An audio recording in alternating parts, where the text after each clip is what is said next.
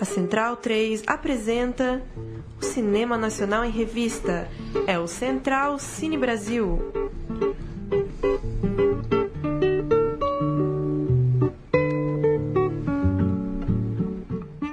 Alô, amigo da Rádio Central 3, amigo do Central Cine Brasil, está começando mais uma edição do nosso programa que fala sobre cinema nacional, edição de número 85 do programa. Eu sou o Lucas Borges e comigo nesse estúdio lotado hoje tem Paulo Silva Júnior. Dali Lucas, um abraço para quem segue aí o Central Cine Brasil, 85 semanas. Lembrando, para quem de repente está conhecendo agora, procura aí no seu tocador de podcasts, joga Central Cine Brasil toda noite de quinta-feira, um novo papo sobre o cinema brasileiro atual. Antes de apresentar nosso trio de convidados, Bruno Graziano também presente. Fala, Bruno. Estreando no certame aqui, né, Lucas? 2018. Seu primeiro programa do ano. E conosco os diretores de Escolas em Luta, documentário premiado em Gostoso, no Rio Grande do Norte, no final do ano passado, premiado em Tiradentes no começo desse ano. Conosco aqui, vamos ver se eu acerto, Rodrigo Marques. Eduardo Consone e Thiago Tambelli. Boa noite, pessoal. Como Boa vão? noite. Boa noite. Tudo massa. Boa noite. Parabéns pelo filme, muito obrigado pela presença. Bruno Graziano, quer começar? Começo aqui, Lucas Borges, para falar do nosso ABC da greve aqui. No sentido da, da contemporaneidade, da importância, eu acho que o filme que vocês fizeram chegou no, no, no, no grau de importância de um ABC da greve. Os prêmios e a repercussão e a, e a distribuição alternativa que vocês estão fazendo também comprova isso, que tem uma importância histórica, mas está plugado dentro do século XXI. É, assisti o filme hoje à tarde, gostei muito e queria saber de vocês como como que de onde veio de, de fato dentro da, da realização que vocês fizeram, que é que é foi, foi, foi uma mescla da visão de vocês com a visão dos estudantes. De onde veio assim inicia, o início mesmo do, do de, quando, quando que o filme nasceu de fato assim na cabeça de um de vocês foi já em loco ou foi uma vontade de transformar, materializar essa esse acontecimento histórico? É, boa noite aí, os ouvintes. É uma honra estar aqui. A gente já veio aqui uma vez trazer um outro filme nosso. E é sempre bom bater esse papo aqui com a turma especialíssima da rádio. É, com relação à pergunta, na verdade o filme ele começa é, numa num surto de, de realidade quando a gente percebe o movimento acontecendo e, e o movimento é, chama a gente né, para a luta. Né? Foi um, um, movimento muito inspirador que na época que ele começou a acontecer é, inspirou a gente e, e, trouxe essa vontade de participar, né? Como tinham outras formas de participar, né? Oferecendo oficinas, é, indo lá, ajudando na, na, uh, na praticamente, né, no dia a dia deles, a gente pensou como que a gente poderia entrar nessa luta e estar tá junto dessa, dessa garotada no momento das ocupações. E como o nosso, nosso saber, né, fazer é, é o documentário, a gente pensou em, em, em usar daquele momento, né, daquela, daquela efervescência para começar a produzir um documentário que não estava muito claro como ele seria, mas a gente percebeu a potência e também percebeu o lugar que a gente poderia ocupar na luta, né? Que era fazer esse registro e depois, posteriormente, construir essa narrativa e essa metáfora que foi o resultado do Escolas em Luta. Então ele nasce desse desejo, uh, a gente na produtora lá na Complô, a gente percebeu que era um filme coletivo, uh, contactou o Tiago da Lente Viva, que é um parceiro antigo que já tinha também essa, esse histórico de filmes de movimento e de luta. E aí começou a juntar cabeças e começar a pensar como que seria dali para frente. O Escolas em Luta, que é um filme né, sobre a luta dos estudantes de 2015, contra o fechamento né, de 94 escolas ali anunciadas pelo governo Alckmin na época, ele surgiu como um filme que seria feito só com imagens de estudantes inicialmente, para então vocês entrarem e começarem a, a mesclar as filmagens de vocês com a, as deles, mais ou menos por aí? É, a gente tinha vontade de, de fazer esse filme mais, vamos dizer, de criar essa, essa utopia da escola ocupada e autogestionada pelos estudantes, que é o que eles estavam fazendo com as ocupações, de construir esse universo deles, esse imaginário deles a partir do material que eles estavam produzindo na internet, né? Essa é uma revolução digital, então WhatsApp, é, Facebook, as próprias câmeras celulares, câmeras de foto que eles tinham acesso, era o material que eles estavam se comunicando e estavam construindo essa narrativa. E a gente falou, cara, isso aqui dá para construir um filme só a partir disso, mas à medida que a gente foi planejando esse, essa ideia de realizar o filme, a gente percebeu que era importante construir outros dispositivos também, né? E aí o Thiago sugeriu que a gente fizesse encontros com os estudantes, com as estudantes, e, e construísse outras imagens para além das deles também. Disponibilização também das câmeras, né, Rodrigo? Sim, a gente acabou deixando também equipamentos com alguns estudantes que a gente conheceu nessa aproximação que a gente teve nas escolas, né? A gente teve uma aproximação forte na Mazé, uma escola ali no, na região central do Bexiga ali. Teve uma outra escola também forte na Zona Oeste. Então a gente começou a deixar equipamentos com, com elas e com eles e aí é, começou a receber material e aí esse, esse filme começou a nascer também na ilha, né? Queria, antes só registrar que a gente vai ouvir a, a o filme O Pagador de Promessas. Não é a trilha, trilha, é o filme de fundo, em homenagem aí à reinauguração da Igreja do Passo, né? Estivemos lá, hein, Graziano? Muito legal estar tá numa escadaria de um filme, né? Eu queria que vocês falassem é, sobre a, a temporaneidade da coisa mesmo, né? É, a gente já falou muito aqui no programa sobre como em 2014 e 15 a gente foi. É, é, a gente assistiu muitos filmes sobre, sobre 2013, né? E entre filmes que tentavam mostrar algo para além do que já se viu na televisão e filmes que você praticamente assistia é, compilações daquilo que você já estava vendo no Facebook, nos jornais da TV e tal.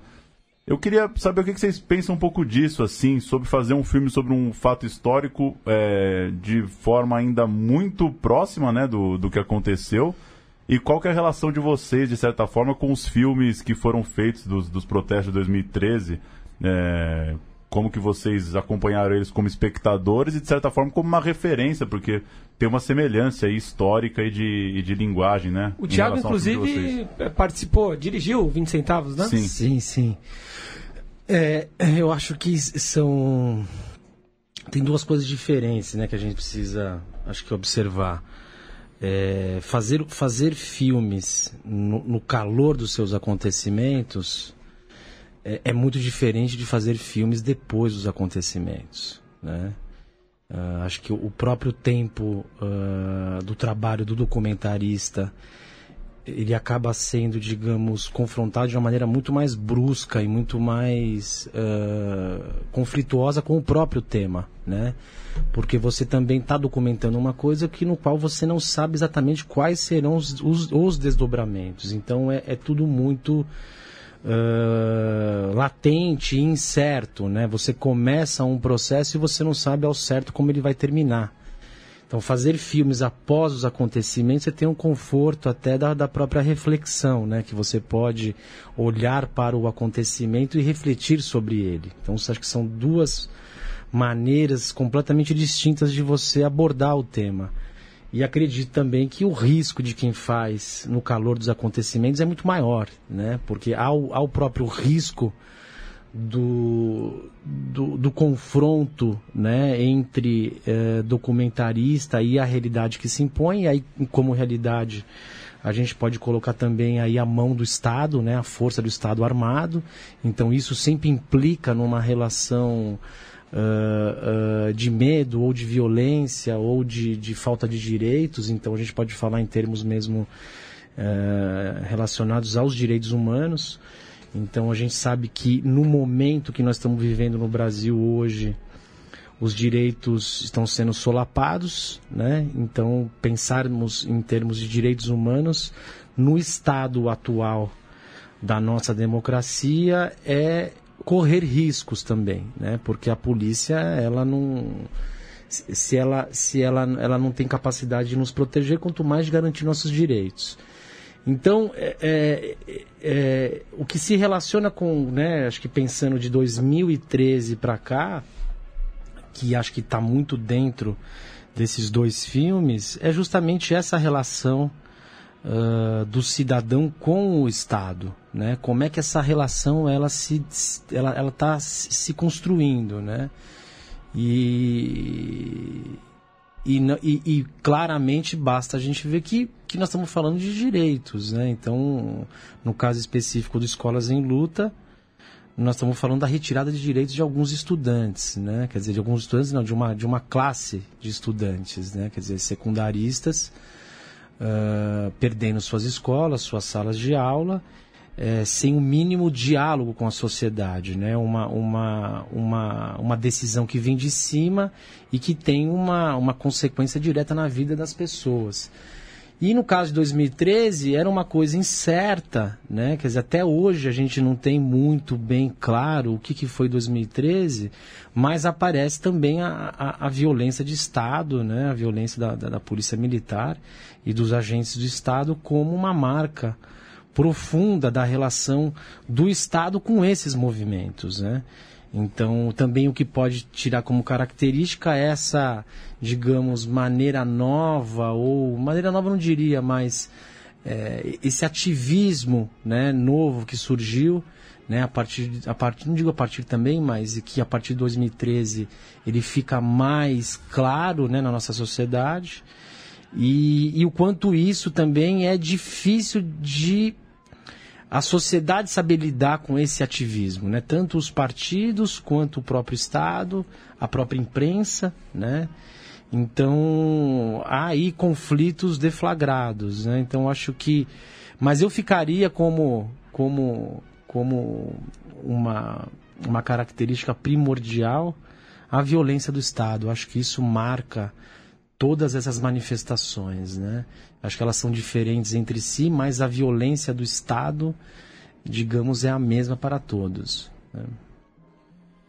E o Escolas em Luta, por tudo que vocês estão falando, pelo que eu assisti do filme, acho que ele inaugura o calendário esse ano, de 2018, que é um ano acho que muito especial para o cinema brasileiro, porque a gente vem de um ano muito plural, muito abundante, que foi 2017, mas agora, cinco anos depois do fatídico 2013, pontuado cada vez mais por todos nós como um ponto de virada indiscutível na, na história brasileira, o Escolas em Luta inaugura um, um, calendário que vem com filmes que estão sendo feitos sobre diversos assuntos, ou sobre a violência policial, a falência da segurança pública, tem filmes no Rio de Janeiro, filmes em São Paulo que vão estrear esse ano. Os filmes que abordam o impeachment, são mais de cinco, pelo que eu já, já procurei por aí, que vão ser lançados esse ano. E inclusive ficções, séries que já vão abordar assuntos recentes. Como é que vocês pensam sobre o cinema, que de certa forma, por mais que o cinema brasileiro tenha evoluído na retomada, no, no, no século XXI, a gente teve uma certa é, uma certa anestesia do poder do cinema para qualquer possibilidade de revolução, de discussão, de presença, com raras exceções. Em 2018 é possível que essa revolução da imagem, ou seja, esses documentários, sobretudo independentes, é, possam realmente afetar a, a, opinião pública e chegar em massas mesmo, assim. Como é, como é que vocês acham que o legado do filme pode contribuir? Qual foi a conclusão, acho que agora lançado, o filme sobre o que aconteceu ali e o que está na, na, naquelas, naqueles 77 minutos? É, não, eu acho interessante que vocês estavam falando, o filme ele tem, um, ele tem uma relação com o público muito forte, né? Ele é um filme que esses prêmios eles foram prêmios de público, né? Não foram prêmios de, de júri ou de crítica. Foi um, um prêmio uh, do público. Então a relação que o filme faz com, o, com as pessoas, né? E, e, nesses casos, nos dois festivais, eles foram feitos em praça pública, né? Um, os dois estavam eh, eram cinemas abertos, né? Então é, que era uma coisa mais é, é, um pouco assustador, mas a gente percebe o quanto esses filmes eles chegam nas pessoas e como as pessoas estão estão precisando ou elas estão é, atrás também de referências, né? Essa essa luta que também está né, na mídia e, e, e também em parte é uma responsabilidade do documentário de trazer essas questões à tona e de alguma forma uh, construir novos olhares, né, novas narrativas sobre os acontecimentos, né? Você citou o Leon Risman, né, e, que é, é que faz né, que, é, que é a nossa referência e é a história desse tipo de documentário.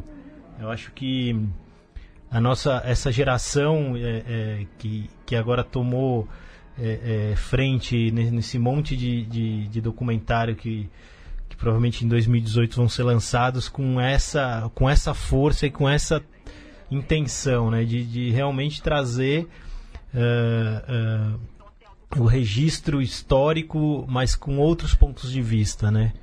E, e eu acho que a, o, o, Escolas em Luta ele emociona, ele, ele, as pessoas saem indignadas, ao mesmo tempo esperançosas, ao mesmo tempo tristes, sabe? É uma mistura de sentimentos. Só que eu acho que o, o sentimento maior que fica é o que, que a gente pode fazer, sabe?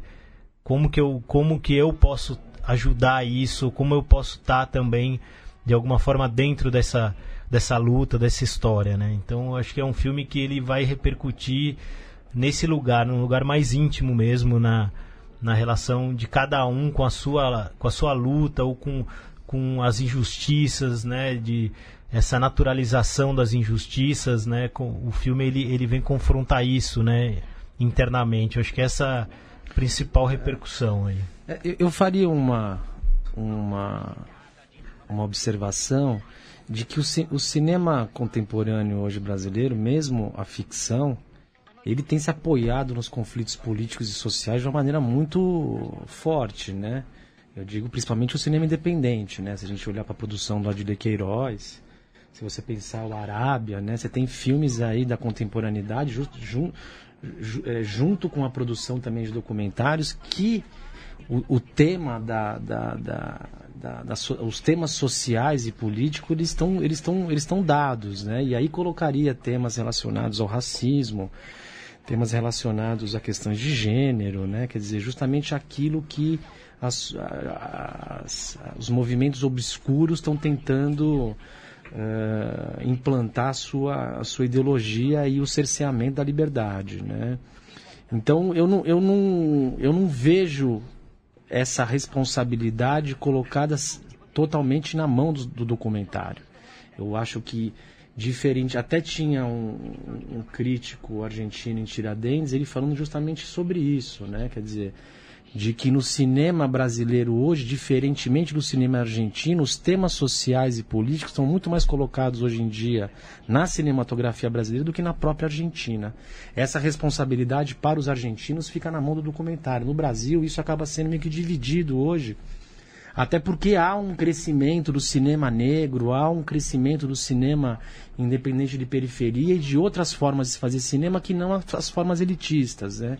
Então, acho que há sem dúvida nenhuma uma, uma, um nascimento né, ou, ou o ressurgimento de uma produção cinematográfica uh, bastante uh, calcada em questões uh, relacionadas às, aos conflitos sociais e políticos, né, tanto no documentário quanto na ficção.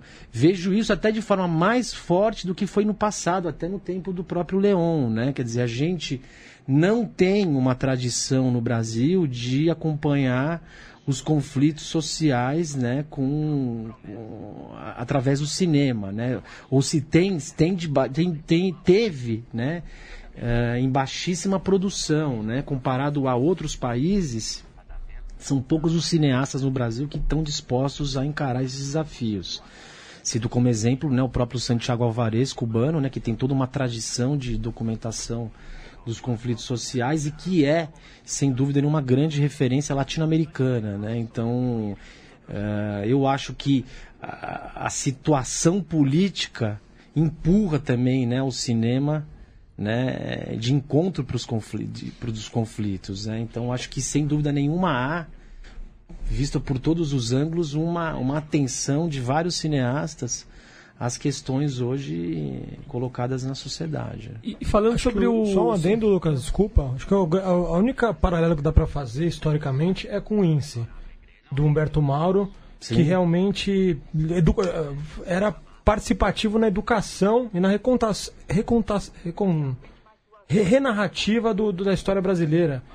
E agora vo- vocês, Elisa Capar, o Carlos Juliano, quem mais? O, Alice Riff. Alice Ri- o, o próprio Cavi Borges, que é um produtor. Não, o próprio Renato Tapajós ainda está produzindo. né? Renato Então, Tapajós, enfim, a gente pode enumerar aí um des- Carelli com os filmes em... Sim. o Carelli como um O grande Van ícone, Sancarelli, né? sim. E são, são, são basicamente o sonho do que o Humberto Mauro queria um dia pro documentário brasileiro, né? E falando sobre o alcance e a influência desses filmes, vocês têm uma parceria muito interessante com a Taturana, né? Queria que vocês falassem um pouco mais sobre isso e como esse tipo de parceria pode contribuir para que realmente documentários do, do, do- valor, né, da importância é, de escola em luta possam exercer de fato uma, uma influência positiva na, na sociedade.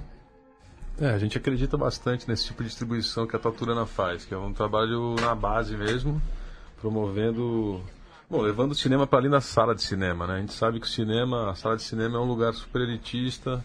O ingresso em São Paulo aqui, não sei quanto tá a média, 30 pau, 30 reais. Você vai falar isso? 25 reais, 30 reais você gasta para ir no cinema. Então, a gente sabe que esse tipo de filme não adianta só chegar no circuito e ficar restrito a isso. E também tampouco pode ficar restrito a festivais de cinema, que a gente sabe que é um, que é um lugar também muito restrito a quem faz cinema, ou com poucas exceções, onde a gente tem a chance de exibir o filme para um público em praça pública, né?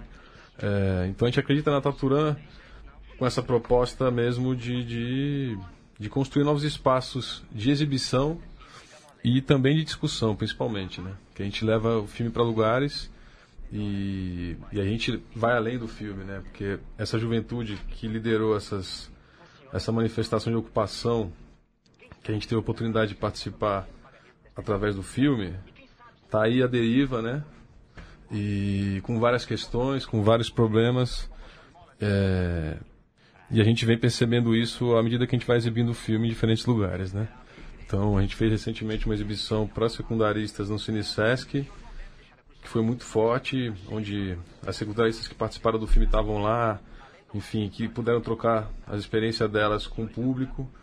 E eu lembro muito forte do depoimento de uma mãe que é uma- que praticamente encerrou lá o debate no Cine Sesc, que é uma, uma, da- uma mãe de um dos garotos, daqueles 18 garotos que foram estão sendo indiciados pela, pela justiça aqui de São Paulo como se fossem terroristas naquela história do daquele capitão do exército infiltrado lá. É, então esses jovens seguem sendo perseguidos, esses jovens seguem com vários traumas pós-ocupações, é, sendo perseguidos por polícia, sendo presos, muitos, e recentemente, inclusive, ocorreu isso, jovens se suicidando. Então é uma questão muito grave que a gente está percebendo e a gente já de alguma forma, através desse tipo de distribuição, aprendendo com isso, entendendo como a gente pode contribuir e de alguma forma amparar ou construir mecanismos que ajudem eh, esses jovens a de alguma forma ter um amparo, já que o Estado, como o Tiago colocou, vem com esse braço armado e senta a pua no povo, no caso dos jovens, eh, como a gente, como sociedade civil, pode se organizar para ajudar eles, para amparar eles, porque se trata de uma questão de direitos humanos, né? Então a gente precisa começar, a gente está começando agora a acenar para isso, para tentar fazer com que o filme fortaleça esse movimento e de alguma forma traga essa força para eles também. E ainda nessa questão política, diante desse ano é, de não só aquecimento político, como de uma corrida eleitoreira até, é, até atípica, né, em relação ao que a gente estava vivendo, é, como também fazer essa, essa discussão política, essa necessidade de contar as histórias do Brasil, seja pela ficção, pelo documentário, como o Thiago falou, mas é, de certa forma não, não tornando a discussão rasa como é a discussão eleitoral tradicional e, e majoritária, né? A gente discutiu aqui há alguns dias, né, a questão do Marighella, né, quando Wagner Moura disse que queria lançar o filme antes das eleições, porque esse filme precisava estar no debate político, né? E eu, eu fiz um comentário um pouco reticente, dizendo que, pô, é, é, é, tomara que o filme extrapole o debate da eleição, né? Porque ele vai ser raso, ele vai ser rasteiro, né? A gente não espera que um filme simplesmente divida, né? Um país entre é, é, é, tucanos e petistas, ou azuis e vermelhos, o que seja. Vocês acham que o tema das escolas ultrapassou um pouco isso? Ele é um tema que, diante da, da, da opinião pública, ele supera um pouco o, o Fla-Flu que virou 2013, por exemplo, na repercussão de hoje. E, enfim, como que dá para relacionar isso com o que a gente vai viver, principalmente no segundo semestre aí? É... é sem dúvida nenhuma o filme o filme extrapola né a, a, o fla-flu né até porque o, os jovens né que são os protagonistas desse movimento eles eles não estão né eles não pertencem a nenhum desses, desses dois lados né eles têm uma luta autônoma e isso tem uma isso tem um, valores que você pode identificar é, como como, como positivos para a luta deles e valores como, como sendo negativos, né? negativos no sentido do próprio abandono que eles sofrem em relação às, às instituições ligadas à esquerda tradicional. Né? Então você vê hoje, né, a, a, a, eu quero dizer o seguinte, que a perseguição do Estado não encontra uma proteção né, ou uma, uma, uma, uma barreira nas instituições ligadas à esquerda. Esses jovens hoje em dia eles estão, digamos que, num limbo político, né, é, desamparados de qualquer movimento social ligado à esquerda e sofrendo toda a consequência uh, desse, digamos, autonomismo mesmo, né, que é o que marca a, a, luta deles, que é os, os, pre, os preceitos do anarquismo, né, os preceitos da, da horizontalidade.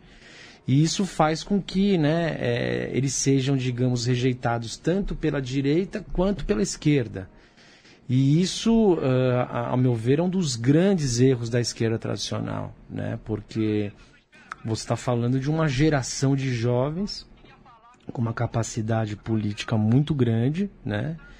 mas que não encontra né, um elo de ligação com a esquerda. Né? E a esquerda também parece que não quer construir essa, essa liga. Né? Acredito que esse seja talvez um dos maiores desafios, tanto para a esquerda quanto para o próprio movimento secundarista. Né? Como é que ele pode sobreviver ao avanço do, digamos, do, do braço armado do Estado, porque você, você hoje em dia você observa uh, uma perseguição bastante forte né, em relação a eles, e isso tem produzido sequelas dentro do movimento. Né? Então, quando o Rodrigo fala né, de que jovens estão sendo acusados por terrorismo ou jovens estão sendo perseguidos, isso tem um, uma sequela psíquica. Né?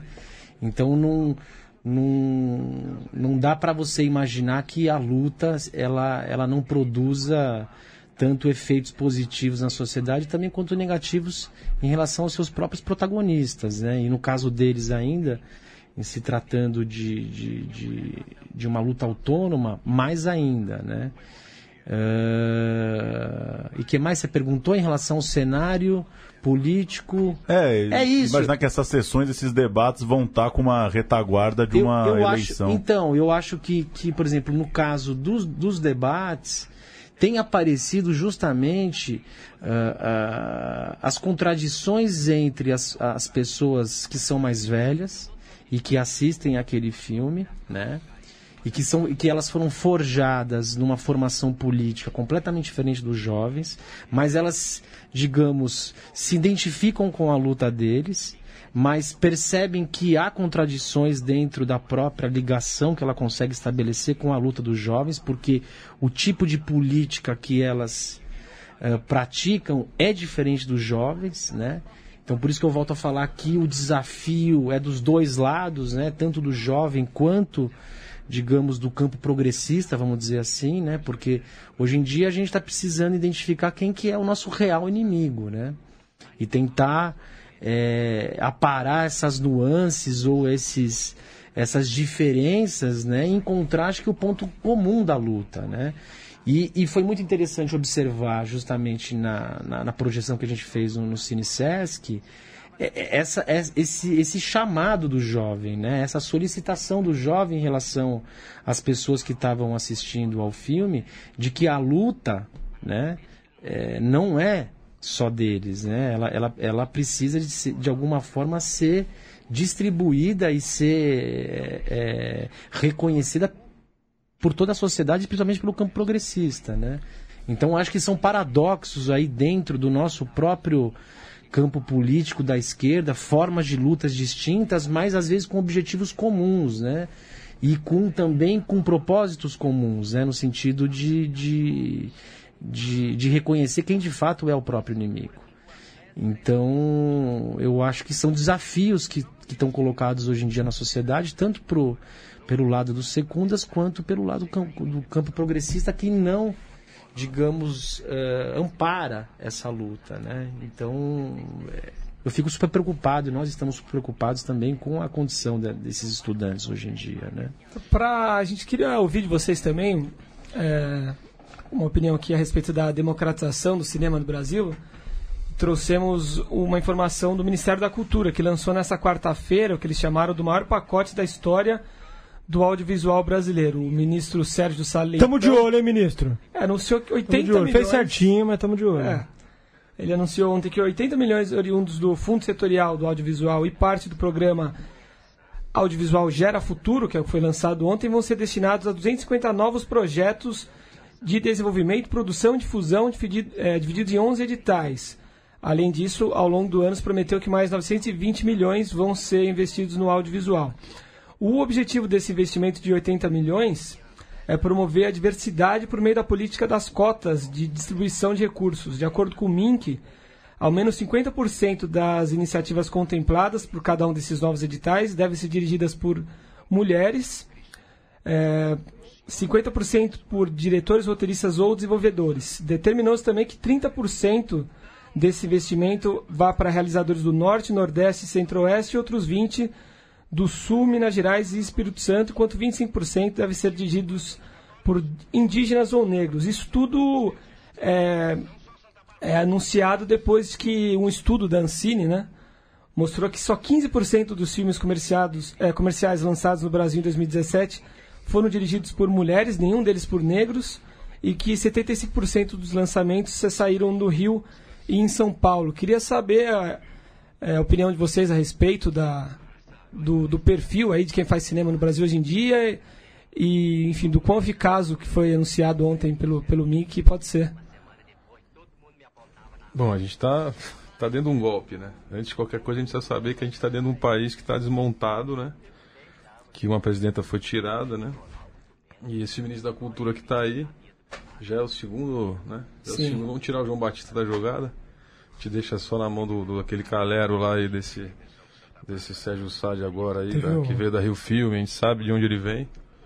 É, teve um desmonte da EBC, nós vamos falar aí, né, olhar para trás um pouquinho, não muito para trás, acabaram de desmontar a EBC toda, vários, vários escritórios regionais foram desmontados, né, então a gente está falando de cota, de descentralização da produção, a gente não pode deixar de falar disso, porque vários projetos, inclusive produzidos, estão parados aí sem janela por conta do golpe.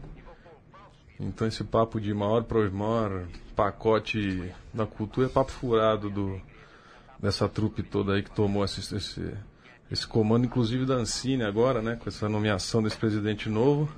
Se a gente fosse falar de cota mesmo, a gente tinha uma mulher na jogada que apesar de eu não, não ser dos apoiadores desse perfil dela também, ela foi tirada de lado, né? Então se a gente for puxar mesmo a fundo essa história, a gente vai ver que tem tem uma, tem uma, tem alguma coisa estranha aí também. Mas apesar de a gente saber da importância assim de, de, de, de redemocratizar, da gente ter negros dirigindo filmes, mulheres negras dirigindo filmes, roteirizando, produzindo, a questão da identidade tem que estar presente aí sim.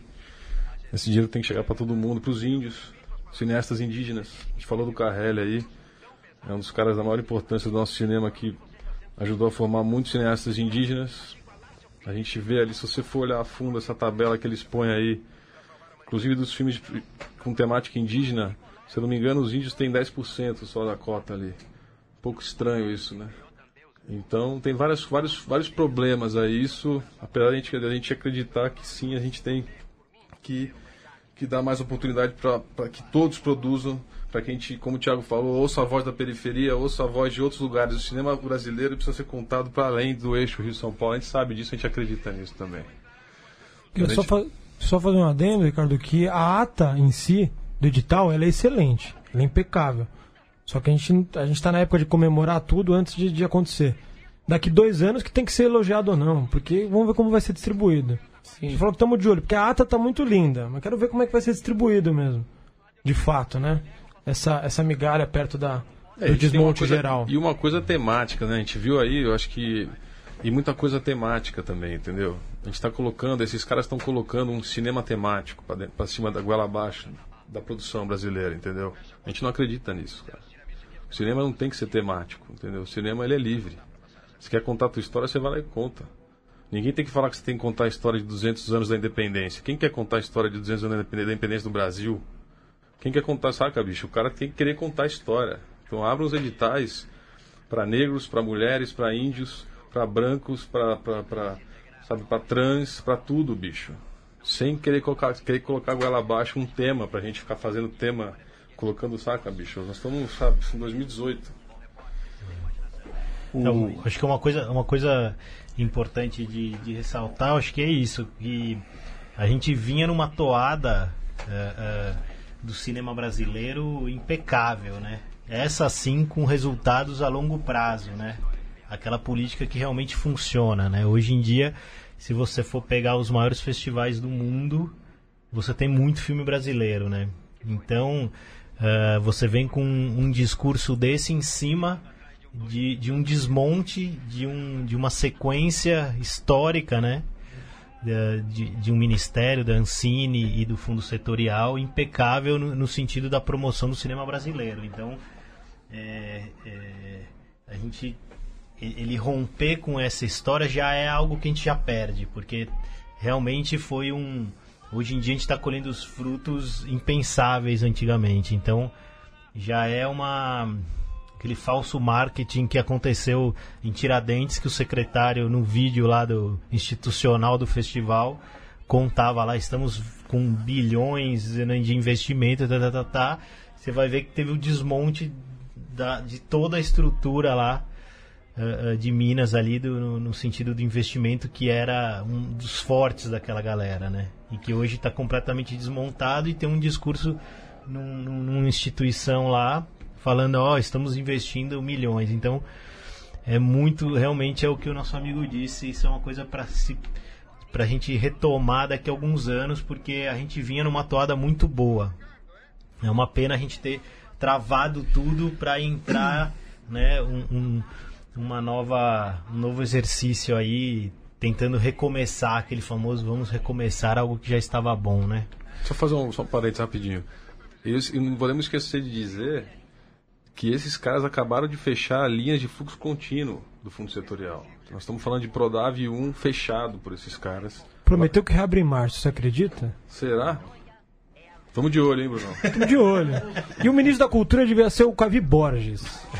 Porque a Cavide é maior que, o Rio Filme, que a Rio Filme. Está produzindo mais. É, tá.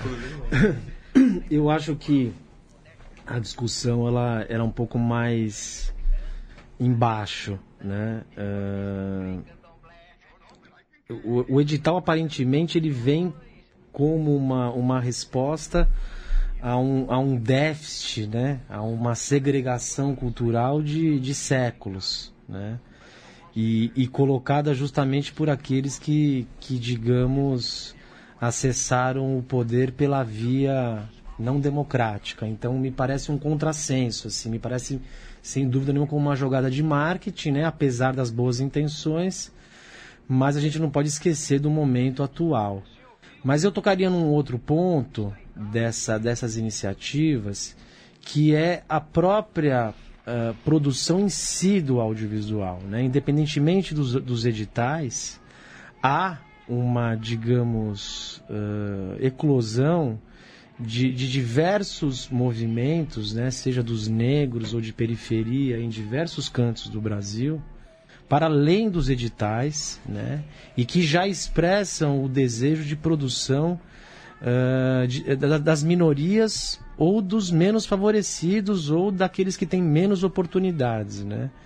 Porque quando a gente fala de cinema, a gente tem que, a gente tem que saber que nós estamos tratando da arte mais elitizada e mais racista do Brasil. Então, não é esse edital que vai superar né, os dilemas do cinema brasileiro. Né? E os dilemas do cinema brasileiro, talvez um dos principais seja justamente a produção de filmes realizadas por uma determinada classe social. né?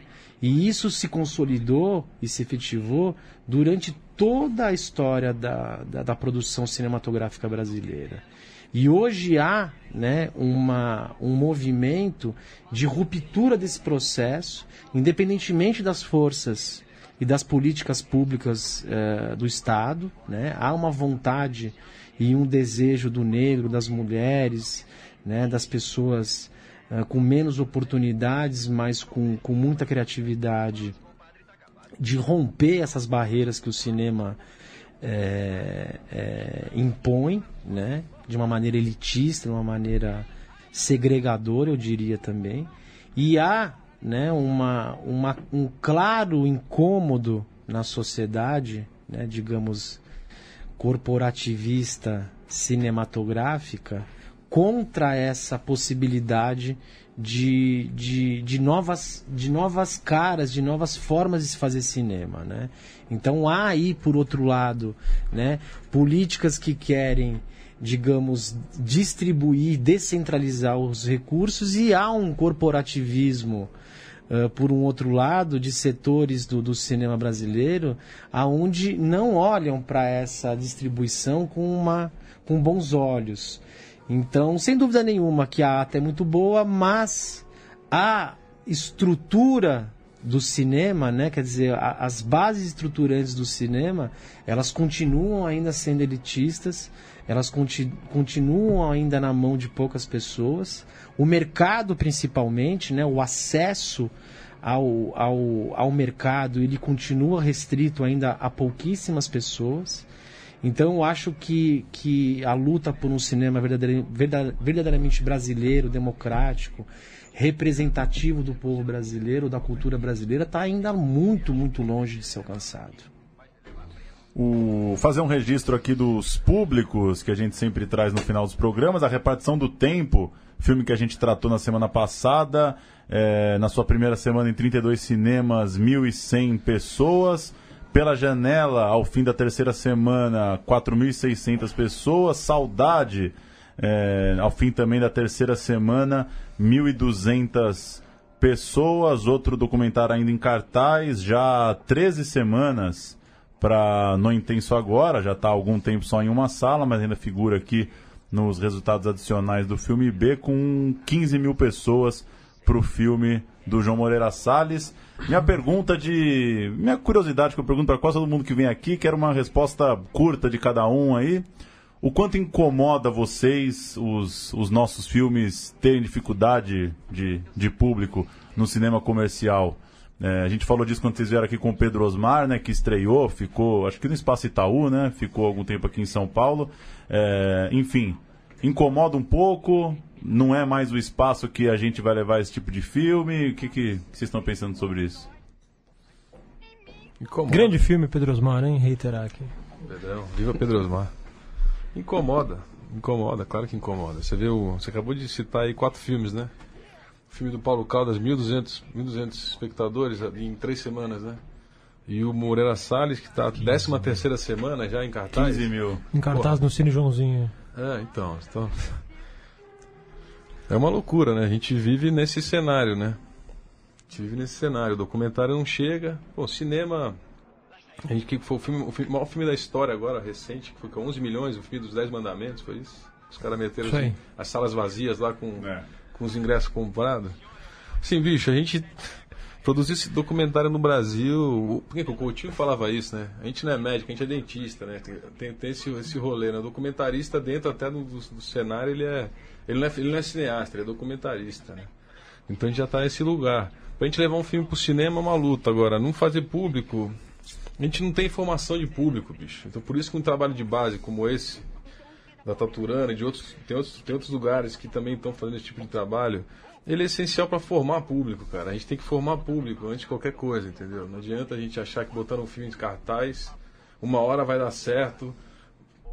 O último filme que a gente vai falar de documentário que teve público maior foi o quê? Qual foi? O Helena? Talvez? Mais recente? O que, que teve público? 50 mil? Acho que foi é. O maior público. acho que foi 100 mil. O maior público 100 mil. acho que é o filme do. Chico.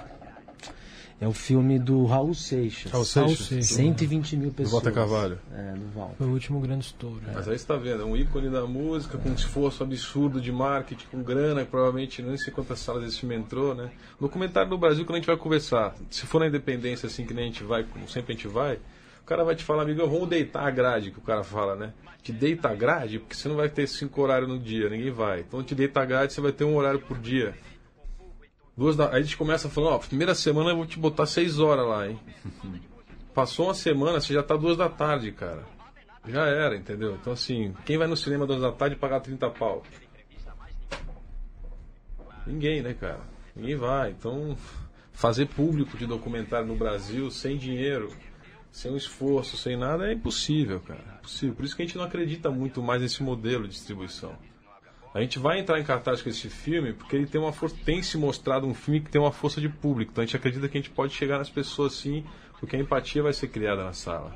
E isso pode gerar um boca a boca. Agora, para além disso, o que interessa pra gente é essa distribuição na base. E TV. E televisão, que a gente Televisão. sabe que é outro alcance, né? Tô falando na sala de cinema, mas a televisão é, e a internet são caminhos. No, nos céus, no, no circuito SPC, né? É possível também que, Sim, que haja a gente, tá, a gente vai ter diálogo agora em breve com eles. Isso é importante ter lá. Que também a gente estava discutindo isso ontem, que não é fácil também, no sentido do público, né? De, de conquistar esse público para ir ver, né? Então, é um trabalho mesmo de formação e, e você tem que atuar muito na, na, na base até as pessoas chegarem na, na sala, né? Pra, pra, ir, pra ver o filme, mesmo um filme, no caso do Escolas em Luta, que tem uma, uma força já de, de, de interesse, né? De- É isso. Você vai dar sua, sua recomendação velharia aí? É, Antes eu queria só uma resposta rápida também de qual que é o momento do filme mais emblemático pra vocês, assim, de algum olhar, de algum que esteja com a câmera ou não, ou de algum acontecimento. Qual que foi o momento que vocês chocaram com a geração mesmo, que vocês falaram, porra, Cara, eu, eu acho que assim, tem uma, uma coisa que, que eu acho que une até, volta aquela questão que a gente estava falando de será que esse filme ele vai. Eu acho que ele é um filme que realmente ele pode aju- ajudar a integrar né, essa, essa divisão política né, que a gente está vivendo. E eu acho que o filme tem essa potência porque a gente fala uma. Praticamente ali, num, num dos momentos. ah, é, é, de conclusão do filme, onde eles gritam a escola é nossa, né? Eu acho que isso une todo mundo, né? A escola é nossa, essa, esse desejo por uma educação é, pública de qualidade, que é o, o direito básico para uma, uma democracia, para uma sociedade ela, ela nascer é, fundamentada, né? E com, com base na, na igualdade, né? Acho que além da saúde, acho que a educação ela é é um desejo de todos, né? E, e a gente já teve isso e, e sonha por voltar a ter uma educação. Então acho que essa frase que eles gritam, né? A escola é nossa, a escola é nossa, depois de um filme onde você vê que eles realmente se apropriaram da escola e transformaram ela numa escola possível, uma escola eh, eh, democrática, numa uma escola vertical, uma escola onde eles têm direito de fala, onde eles têm direito de escolher quais assuntos, o que, que eles querem aprender e, e- e com muita poesia, com muita alegria, né? Eu acho que é emblemático. A escola é nossa. massa. É, eu, eu gosto muito é, das passagens do filme onde, onde, onde, onde, releva, onde revela as características mais comportamentais do jovem, né? Porque eu acho que às vezes em momentos ali de, de, de liberdade, né? Ou de, de sem muita preocupação com o discurso, né? Sem muita preocupação com com a fala, né? Aquilo que emana assim do do espírito mesmo, né? Então a roda ali, as meninas tocando violão e, e depois tem uma cena também onde as duas meninas estão dançando. Eu acho que fala muito daquilo que é de todos nós, né? Que é possível lutar, é possível ãh, curtir essa luta que se faz, ao, ao mesmo tempo é possível você ocupar aquele lugar de uma maneira é, despretensiosa, né? sem muita é, conflito com, com aquilo que se faz. Então eu, eu, gosto muito do filme assim quando ele, releva, ele revela mesmo aspectos uh, da intimidade assim dos jovens.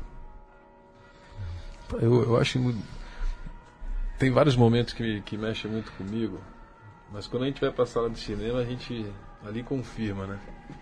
Que a gente preparou de alguma forma e organizou para chegar naquele lugar. Tem um, tem um momento muito forte que é aquela aquele enquadro que o moleque dá no PM, quando o PM tenta entrar na escola, né? É muito bom. Que ele, que ele bate no peito e fala, amigão, você tem mandato? Tem então, mandato? Então cai fora. Então vaza, amigão. Então assim, é isso. Aquilo ali estampa... Aquilo demonstra bem. Aquele Essa... menino tinha quantos anos? Talvez uns 11, 13? É, por aí, é, 12 anos. 12, 13 anos, no máximo. E aí você vê como, esse, como, com, esse, como esse desrespeito do Estado de querer fechar a escola sem conversar com ninguém, sem debater nada, sem assembleia, sem conversa com estudante, com mãe, com o professor. Ver um garoto de 11 anos esculachar um PM daquele com cara de mal, para mim é um retrato de um estado desse que acha que pode tudo com a força e que subestima a inteligência do, dos jovens, entendeu? Paulo Júnior, você está dois anos à frente, em 1962, com Pagador de, de Promessas, mas a dica é de 1960, Arraial do Cabo, um filme de Paulo César Saraceni, que combina muito com o momento atual da emancipação feminina e uma personagem mulher, uma das primeiras, talvez, protagonistas mulheres do cinema brasileiro, que não depende de homem para nada, e pelo contrário, o final ela. Não vou contar aqui, mas no final ela não, não, não há ética que segure o seu rumo, por mais triste que seja. Então, Arraial do Cabo, grande obra aí de Paulo César Saraceni. E registrar que com o fotografia de Mário Carneiro. Que o Pagador de Promessas com legendas gregas, num canal grego no YouTube, 4 mil visualizações. Então, o cinema brasileiro é muito grande. Valeu, senhores. Viu, Anselmo Duarte? Massa. Valeu, valeu. Obrigado pela presença, pela participação. A gente boa sorte com Escolas em Luta. Ocupar Nossa. e resistir. Valeu, obrigado. Isso aí. Obrigado, gente. Gente, boa volta noite. semana que vem com o especial do Festival de Berlim, tentando conversar aí com quase todos os brasileiros que estão embarcando por esses dias para Berlinale. Até semana que vem. Tchau. Não. Não é a mesma coisa. Não é a mesma coisa.